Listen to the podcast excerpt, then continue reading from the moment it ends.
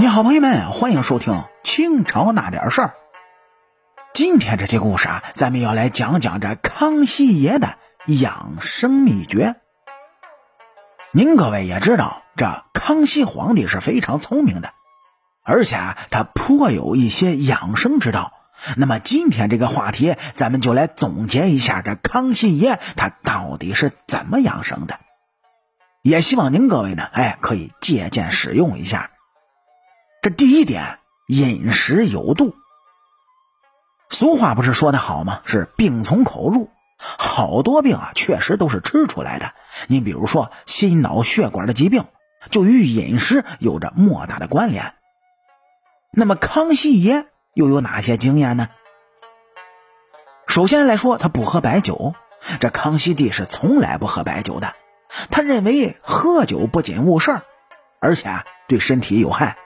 所以从小呢就不喝白酒，但是康熙爷特别喜欢喝一种酒，哎，那就是西洋的葡萄酒。说大概是在康熙四十七年，哎，废除太子之后，这康熙帝啊时常就出现心悸，而且站立不稳、手颤抖的毛病。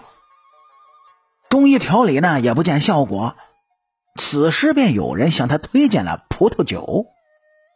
开始啊，他很不习惯，但是呢，坚持了下来，是每天一小杯，效果特别好，他的那些毛病才逐渐的好转。这再者来说，康熙爷的饮食特别的清淡，您各位也知道，这满洲人呢都特别喜欢吃点猪肥肉，喜欢油大。康熙爷就认为那样对身体不好，于是呢，他主张多吃时鲜的蔬菜。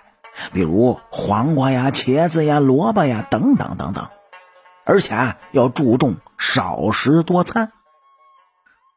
康熙爷啊从不主张吃的特别饱，尤其是高年之人。他说呢，千万不要吃太饱，要少食多餐，这样才会对身体有利。这第二点呢，要养成好习惯。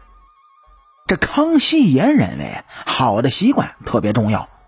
它直接就影响着人的身心健康。康熙爷呢也从来不吸烟，为了禁烟，康熙帝还想了很多的办法。说有这么一天，他上朝，要赏给两个最喜欢吸烟的大臣烟嘴儿。这两个大臣听说怎么的呀？皇帝要赏烟嘴儿，好嘛，那一定是好的不得了的。等俩人在接过康熙帝赏赐的烟嘴儿，这么一看，嚯！果然就是棒极了，水晶质地。不过是有点问题啊，这看上去和普通烟嘴构造那略微的有点不同啊。康熙帝就说啊啊，你们俩试一试，看看怎么样啊？俩人这么一试，结果就出了事了。说着烟火立马就烧着了嘴唇，俩人急忙就吐了出来，结果还是给烧坏了。康熙帝那是哈哈大笑，哎，立刻下旨要求他们戒烟。还有一点康熙长寿的秘诀，那就是不用补品。康熙爷呢，学贯中西，对中国人喜欢的补品是大不以为然，尤其啊不喜欢喝人参汤。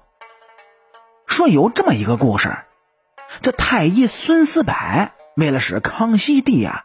哎，身体恢复元气，便给他开了带有人参的补品，熬药下服。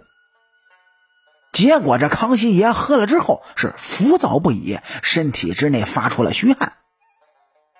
其实这康熙帝呢也是懂得医理的，他感觉不对啊，一定是服用了人参，便叫了孙思柏。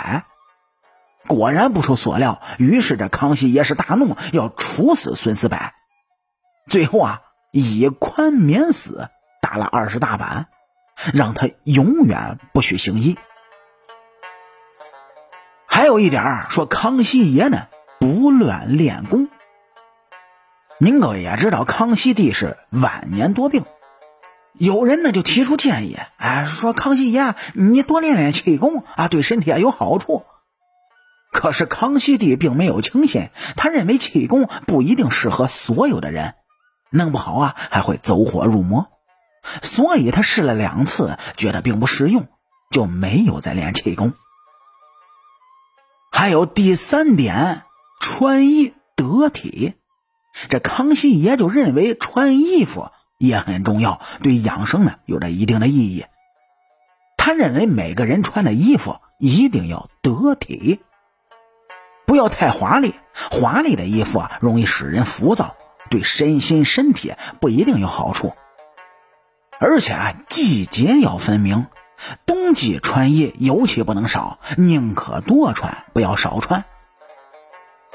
他还讲了这么个道理，说你穿少了，美丽动人了，可是你就得烤炉子，要不然会很冷。那么这样你出去的时候就会非常容易感冒，影响身体的健康。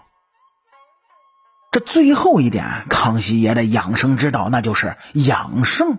要养心，他认为呢，养生之道是重在养心。首先要心地善良，不要心怀恶念；其次呢，要清心寡欲，不要心浮气躁；再次要有喜悦之心，千万不要愁眉不展，要每天高高兴兴。这样的心情才有利于健康养生。好了，感谢您各位在收听故事的同时，能够帮主播点赞、评论、转发和订阅。